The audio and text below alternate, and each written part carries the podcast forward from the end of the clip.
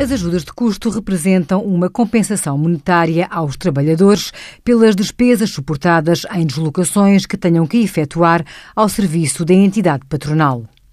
Por se tratarem de uma compensação para cobertura de despesas, as ajudas de custo não têm uma componente remuneratória por trabalho prestado, pelo que não são consideradas como remuneração para os trabalhadores.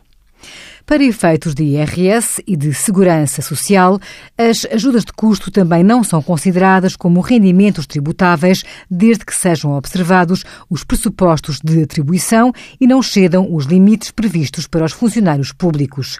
Esses pressupostos determinam que os empregados apenas aufiram ajudas de custo não tributadas em IRS e segurança social quando estas tenham por objetivo compensar a deslocação efetuada ao serviço da entidade patronal para localidades distintas daquelas previstas como local de trabalho no seu contrato de trabalho.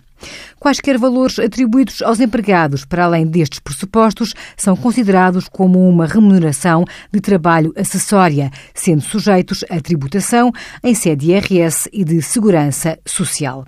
Envie as suas dúvidas para conselhofiscal.tsf.occ.pt.